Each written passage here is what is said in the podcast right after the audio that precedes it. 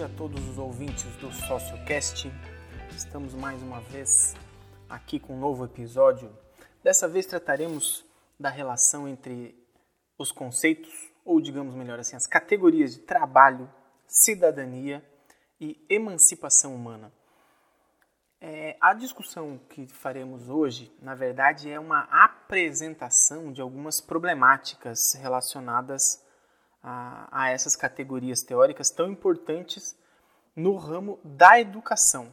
Por que falamos isso na educação? Porque boa parte dos nossos ouvintes são ou estudantes ou professores, e porque a problemática da educação hoje está ainda muito vinculada ao sistema escolar. Só que o sistema escolar ele é muito recente do ponto de vista da sociabilidade humana. E recente por quê? Porque o recorte que faremos aqui é de colocar o relacionamento entre trabalho e emancipação humana de um ponto de vista histórico mais largo, para só então podermos é, apresentar a principal questão ao final do nosso episódio, que é a possibilidade da emancipação numa sociedade capitalista. E por isso teremos que passar por uma é, longa jornada que tentaremos encurtar aqui com uma breve exposição da relação entre a necessidade da produção social da vida humana e a aprendizagem. Pois bem, ao falar isso, a gente apresenta então a, a concepção de que o que funda o ser social, o que funda a humanidade, é o trabalho.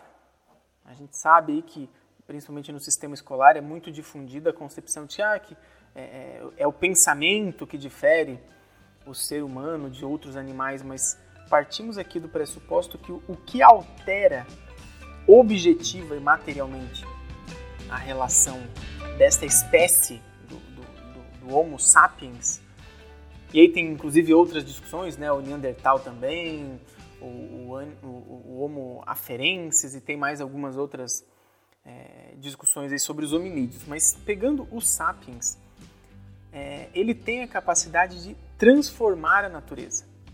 Ao transformar a natureza para produzir a sua vida, ele altera profundamente a relação de qualquer outro animal com o planeta. E essa alteração, como veremos mais adiante, é uma alteração que vai, que vai levar aos limites, aos limites todos da possibilidade desse mesmo ser humano viver é, aqui no planeta Terra, pelo menos. Mas então voltemos à relação do trabalho. Essa produção da vida vai acontecer necessariamente pela interação dos vários indivíduos da espécie. E esses indivíduos, ao se interrelacionarem, por exemplo, para caçar, por exemplo, para guardar o fogo, por exemplo, para se deslocar de um lugar para o outro é, com a sua tribo, pensando há 100 anos, 100 mil anos, 200 mil anos atrás, eles necessariamente terão que interagir. Portanto, a sociabilidade é uma parte é, é, incorrigível, inseparável da nossa espécie. A humanidade nasce da transformação da natureza para produzir sua vida através do trabalho, e isso é necessariamente ocorrido por meio de uma troca social. E essa troca, essa exigência social, nos leva à necessidade da produção da linguagem. Óbvio que num, num primeiro momento vai ser uma linguagem muito rústica, uma linguagem muito simplificada, porque ainda nem, nem tínhamos o equipamento fisiológico, digamos assim, para isso se desenvolver. Mas com o decorrer dos milênios, essa espécie vai alterar-se e vai é, produzir cada vez é, instrumentos mais complexos, ferramentas mais complexas para essa linguagem. Agora, vejam, o trabalho para ser executado transformando a natureza, ele precisa de instrumentos, instrumentos de trabalho. Ele precisa de um galho, ele precisa de uma pedra, é, portanto, das primeiras ferramentas, primeiras é, técnicas que vão aumentar a capacidade desse ser humano produzir coisas. Isso vai ter relação no futuro aí com produtividade. No entanto, ao desenvolver a linguagem para viabilizar esse trabalho social, o ser humano também cria instrumentos de pensamento, ou seja, os signos, ah, num primeiro momento, aqueles reflexos dos objetos externos, que são instrumentos de trabalho, acabam por se reproduzir no pensamento como signos. E essa linguagem também se estrutura como uma grande ferramenta, como um grande instrumento, só que do trabalho do pensamento. Vejam, o ser humano separou algo que na verdade é, é, é, é uno, é, é conjunto, é uma totalidade complexa, que é a realidade objetiva e essa realidade que se subjetiva por meio do pensamento. Agora, esse pensamento que vai se transformar em conhecimento precisa ser apropriado pelos diferentes seres humanos na medida em que eles vão se produzindo como humanos através do trabalho e vão se reproduzindo como espécie na medida em que os milênios passam. Alguns desses indivíduos morrem, perecem, outros vão se mantendo se reproduzindo e essas novas gera, gerações precisam se apropriar desse conhecimento para a sua sobrevivência como espécie que foi produzido ante anteriormente. Essa relação de apropriação do conhecimento é o que, como conceito genérico, como conceito abstrato, podemos chamar de educação. Os novos indivíduos precisam se apropriar do conhecimento produzido historicamente pelos indivíduos e coletividades anteriores a eles, e isso é um processo educacional. Ou seja, a educação, como conceito geral, ela é o que viabiliza a produção social da existência humana e a reprodução dessa mesma humanidade em termos gerais. Agora veja, tudo isso acontece em situações concretas, em climas concretos, é, é em momentos históricos diferentes e se dá principalmente através de relações de produção. Como que o ser humano organiza, como que ele combina as diferentes é, apropriações, como que ele combina os diferentes instrumentos de trabalho com a sua sociabilidade. E aí, para é, dar alguns saltos históricos, a gente percebe que é, esse trabalho vai se organizar Primeiro, por relações comunais, o que na historiografia se costuma chamar de um comunismo primitivo, onde tudo, e aí quando eu falo tudo, todas as ferramentas, todos os instrumentos de trabalho eram coletivos. Portanto, o mecanismo de pensamento, os instrumentos e as ferramentas de pensamento também eram é, apropriadas de forma coletiva. Isso estruturava determinados tipos de relações sociais de produção. No entanto, com o, o, o andar dos séculos, essas relações se alteraram e, por exemplo, a propriedade privada foi desenvolvida como uma instituição humana. E o que é essa propriedade privada? Algumas ferramentas, alguns instrumentos de trabalho e principalmente alguns meios de produção, como a terra, como recursos da natureza, foram transformados em algo privado, em algo que é disponível apenas para alguns dos indivíduos e não para sua totalidade. Isso implica em uma alteração dessa combinação social da produção da vida. Isso quer dizer que alguns indivíduos, agrupados em coletividades, as quais chamaremos agora de classes, se apropriam do fruto do resultado do trabalho de outros indivíduos agrupados em coletividades portanto, outras classes. Surge aqui, então, uma sociedade de classes. Isso coisa de 10, 12 mil anos atrás. E essas sociedades de classes se caracterizam por ter essa propriedade privada. Essa propriedade privada da organização do trabalho gera, cria uma base material sob a qual se é, erguem instituições que reproduzem e mantém essas mesmas relações de produção. A exemplo da própria educação, a exemplo do direito, a exemplo de várias religiões, a exemplo do Estado como um, um, um fenômeno político, ou seja, o poder começa a emanar de instituições que são criadas para manter as relações sociais de produção de caráter privado, que mantém a propriedade privada.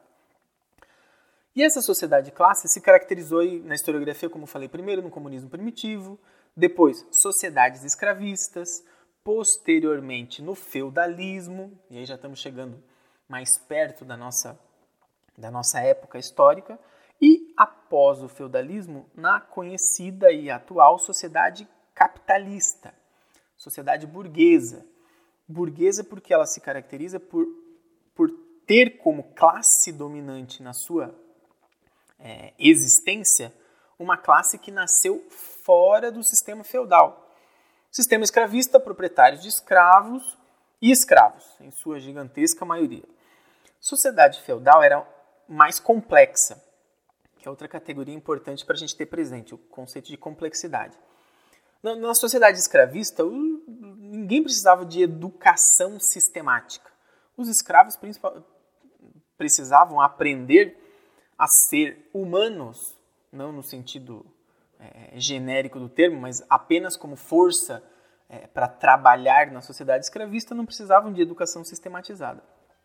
Na sociedade feudal, os servos, que eram a principal classe é, produtora da época, também não precisavam de nenhum tipo de educação sistematizada, o que chamaríamos hoje de um sistema escolar. Então, nessas duas sociedades, essa, no escravismo e no feudalismo, a educação simplesmente acontecia como fenômeno geral, histórico e genérico da própria espécie. Aprender a falar era algo que acontecia dentro das coletividades mais é, simples, na própria família, na relação com outros indivíduos no, no trabalho. A apropriação de tradições, de culturas, acontecia principalmente pela forma oral. No entanto, com a complexidade dessas, desses tipos de sociedade, principalmente a partir do feudalismo, dos servos, é, as trocas mercantis também se complexificaram. E no interior do feudalismo nasce, surge uma outra classe que vai se apropriando privadamente de alguns desses instrumentos de trabalho, em alguns dos resultados desses instrumentos. Essa classe é a burguesia. E a burguesia, ao se apropriar disso, ela começa a, a, a empoderar-se do que alterava objetivamente a produção social da vida, ou seja, as mercadorias que eram produzidas, que satisfaziam necessidades humanas, já sob formas mercantis, acabavam sendo o principal é, instrumento de poder desta classe em ascensão, a burguesia, que então era uma classe dominada. Estamos falando aí no feudalismo, entre o ano 500 e o ano 1500 já da era moderna. Uma sociedade que é dividida em classes tem, obviamente, de um lado, alguns que vão ser classe dominada e de outro, classe dominante. No caso do feudalismo, a aristocracia. Os donos de terras, reis, rainhas, essa nobreza era a classe dominante. Junto a ela, boa parte das instituições de poder, ou seja, sistemas educacionais vinculados diretamente ao sistema religioso, ou seja, as igrejas o sistema de poder judiciário, início dos sistemas jurídicos, né, a formulação do direito como uma instituição para manter a propriedade privada. E, obviamente, da política como algo inseparado. E essa política que, que se dava principalmente através da força, ou seja, da violência, do uso dos exércitos, do, do, do uso da força física como mecanismo de coerção. Só que essa sociedade é, feudal que produz é, outras classes dominadas também produz uma contradição básica, que é dar a uma dessas classes, a burguesia, um poder material que a própria classe dominante à época, a aristocracia, não conseguia controlar. As trocas de mercadoria entre diferentes é, feudos, regiões, principados, é, cidades, estados, acabava sendo impedida por essa forma é, fechada de relação de produção que era o feudalismo.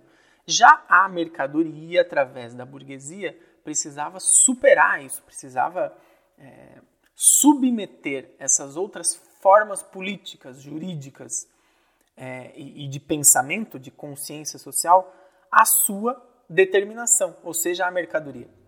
E a mercadoria, portanto, vai gerar uma transformação profunda do feudalismo, criando o que a gente chama de um processo revolucionário, ou seja, tinha que alterar as relações de produção, tinha que alterar as instituições de poder, de direito, de religião e também de formas de conhecimento.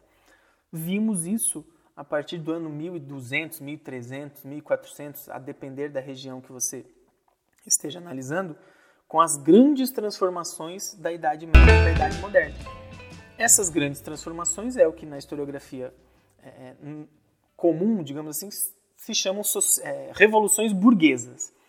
Essas revoluções burguesas alteraram profundamente a nossa sociabilidade. Por quê? Porque tudo se transformou em mercadoria. A mercadoria era a principal célula funcional e funcionante desse sistema. E para isso tudo precisava virar mercadoria, inclusive e principalmente a força de trabalho.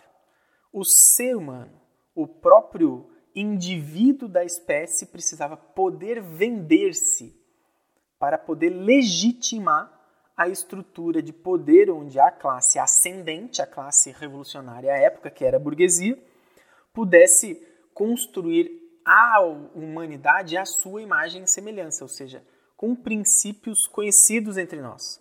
E aí nós passamos a um segundo conceito importante. Os princípios das revoluções burguesas é, mais comuns entre nós são, são liberdade, igualdade e fraternidade.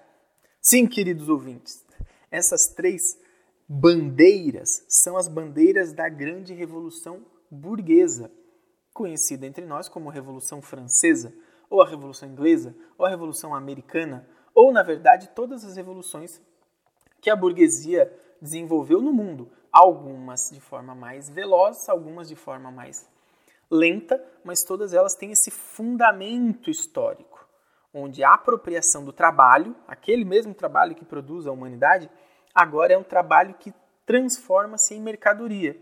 O ser humano vai vender a sua força de trabalho. E para isso ele precisa adquirir direitos. Vejam, a revolução burguesa, que se desenrola desde o século XIV, XV e vai ter a sua coroação política é, no século XIX, com as grandes revoluções, é, principalmente na Europa, vai transformar tudo em mercadoria. E esses direitos conquistados a duras penas durante o século XIX, na verdade, são a coroação das instituições e valores da Revolução Burguesa. Então, igualdade, igualdade diante do mercado, igualdade para comprar e vender mercadorias. Não importa agora se você, como um ex-escravo, um ex-servo, vai precisar vender-se na cidade em torno é, dos mercados, dos comércios e das indústrias, das manufaturas existentes. Importa que você é igual, só que você é igual diante de um burguês que tem meios de produção, que tem propriedade privada, e você é igual porque você tem uma propriedade privada que é a sua força de trabalho. Então, essa igualdade da revolução burguesa, essa igualdade do iluminismo, na verdade é a igualdade diante do mercado. E a liberdade, como conceito, é a liberdade de você comprar e vender essa força de trabalho. Você não é mais preso à terra, você não é mais preso a um proprietário do seu indivíduo humano, mas você é livre. Pena que você só tem sua força de trabalho para vender. Sorry, como dizia um grande amigo. Infelizmente, essa liberdade, essa igualdade, fruto da Revolução Burguesa, ela serve e é funcional apenas para uma das classes.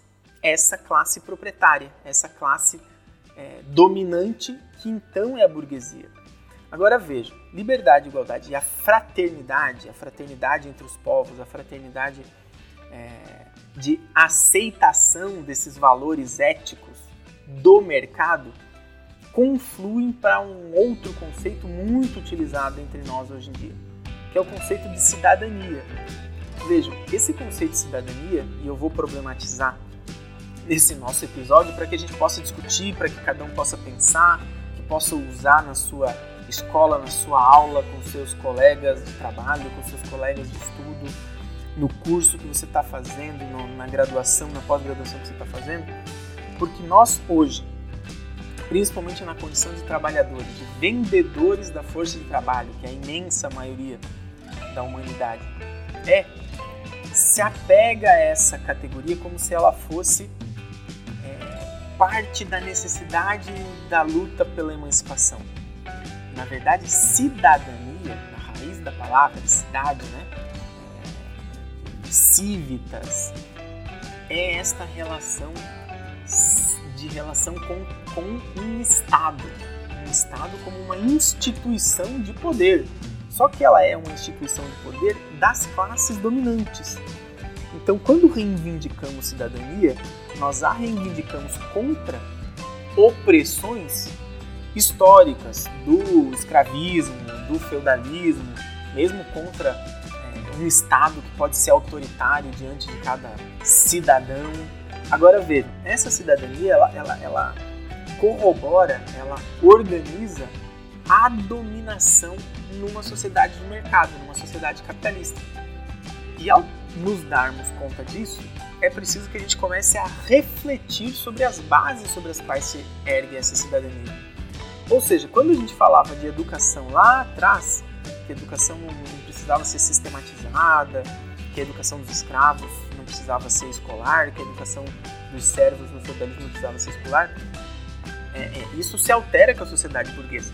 Uma sociedade burguesa mercantil que tem como pressuposto o mercado ser mundial exige uma formação de força de trabalho, portanto, da mercadoria que vai ser vendida pela maior parte da humanidade, de forma organizada, de forma racionalizada, forma sistemática. Então, a escola, o sistema escolar como a gente conhece hoje, é fruto dessas revoluções burguesas, dessas revoluções capitalistas. É fruto de uma exigência que o mercado, cada vez mais mundial, tem de relacionar os seus compradores e vendedores da força de trabalho numa grande, vamos chamar assim, feira.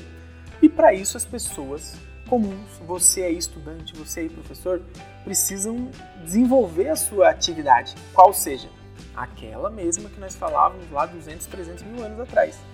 Precisa que cada indivíduo se aproprie dos conhecimentos necessários para produzir socialmente a sua vida. Mas notem e tenham muita atenção agora.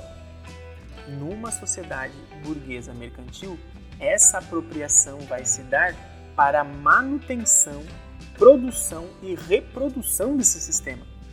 Queiramos nós ou não.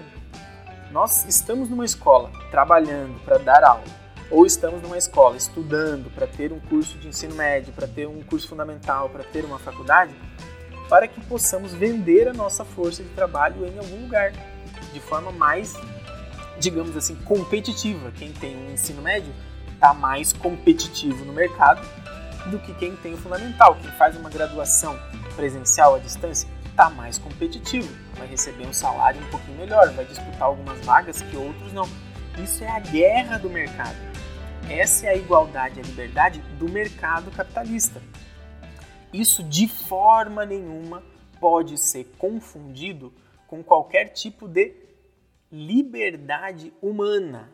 Essa é a liberdade possível dentro de uma sociedade capitalista. Então, quando falarmos de emancipação, e aí eu passo para a parte final do nosso episódio de hoje, quando falamos de emancipação, não se está falando apenas de ter conhecimento, ou, em termos mais é, é, é de luta política, de termos consciência dessa exploração do trabalho numa sociedade capitalista. Por quê? Porque apenas ter conhecimento não altera a base material das relações de produção fundadas na propriedade privada. Então, se você é trabalhador, se você é trabalhadora, se você é estudante do curso médio, do curso de graduação, do curso de pós-graduação, você está se colocando no mundo onde impera a propriedade privada. E ao fazer isso, queira ou não, você está se inserindo numa relação de produção onde todo o conhecimento e toda a apropriação cultural está vinculado a este sistema. Então nós temos um impasse. Como que é possível discutir a emancipação que não seja apenas pelo conhecimento? Bom, bem-vindos a, um dos, a, a um dos maiores problemas da pesquisa e da ação política teórica científica dos últimos 200 ou 300 anos. Não se pode confundir emancipação com a inserção no mercado capitalista. Se você está estudando, se você quer passar num concurso público, se você quer conseguir é, trabalhar numa empresa qualquer, você está se inserindo na única possibilidade que você tem como ser humano nessa sociedade, que é vender a sua força de trabalho. Ao fazer isso, você não está se emancipando, você está se é, incluindo no sistema. Então, professor Ricardo, como que podemos discutir emancipação humana no sentido histórico da não exploração, da não opressão? Bom, isso só pode acontecer quando conseguirmos entender a, fundo, entender a complexidade, a totalidade das relações do sistema onde estamos inseridos. Senhoras e senhores, o capital ele é total, ele, ele incorpora todas as relações objetivas e subjetivas que o ser humano é, desenvolve. Isso implica que, sem o conhecimento a respeito dessas relações, a respeito dessas complexidades, é impossível a emancipação de qualquer sistema de exploração e de opressão. Agora, isso não é suficiente. Além deste conhecimento, além dessa consciência além da apropriação desses instrumentos de pensamento, dessas ferramentas de raciocínio para entender o sistema, é preciso alterar as suas bases objetivas, a sua materialidade, ou seja, a, a, instituição, digamos assim, mais determinante de todo o sistema, que é a propriedade privada do meio de produção. Sem alterar essas relações de produção, não adianta pensarmos, acharmos, querermos que a nossa vontade, o conhecimento, que a consciência opere a emancipação. Veja, o contrário também precisa ser refletido. Sem o conhecimento, sem a consciência do funcionamento do sistema, é impossível. Por que, que é impossível? Porque se eu não conhecer o sistema onde eu vivo, onde eu produzo, onde eu reproduzo, eu não tenho como alterá-lo. Agora, isso não é suficiente. Então, senhoras e senhores ouvintes, bem-vindos à nossa mais terrível herança do pós-revoluções burguesas. Nós temos possibilidades de conhecer, mas muitas vezes não nos esforçamos para conhecer o sistema onde vivemos. E, pior ainda, mesmo os que conhecem, mesmo os que debruçam, principalmente quem trabalha na área de educação, sobre o sistema, é, incorremos num terrível erro, uma terrível ilusão em achar que apenas conhecer é o suficiente para emancipar-se. Quero deixar aqui meu recado que, infelizmente, saber do sofrimento, conhecer o sofrimento, não é suficiente para superar esse sofrimento, para superar essa opressão, essa exploração. É preciso a ação. E deixo aqui por fim, então, um chamado para que todos nós estudemos, refletimos, pensemos a respeito do nosso sistema, nos apropriemos de todo esse é, de toda essa herança humana, mas que para além disso possamos criar, produzir, organizar, articular eventos, possibilidades, novas relações onde a base material seja alterada. E assim que isso for possível, numa luta política, teórica, histórica, ideológica contra os exploradores e opressores, aí sim possamos libertar em absoluto a possibilidade humana de criar e desenvolver todas as suas potencialidades. Esse foi o episódio de hoje do nosso SocioCast para discutir a questão do trabalho, a questão da cidadania e as possibilidades ou impossibilidades da emancipação. Grande abraço a todos e até a próxima!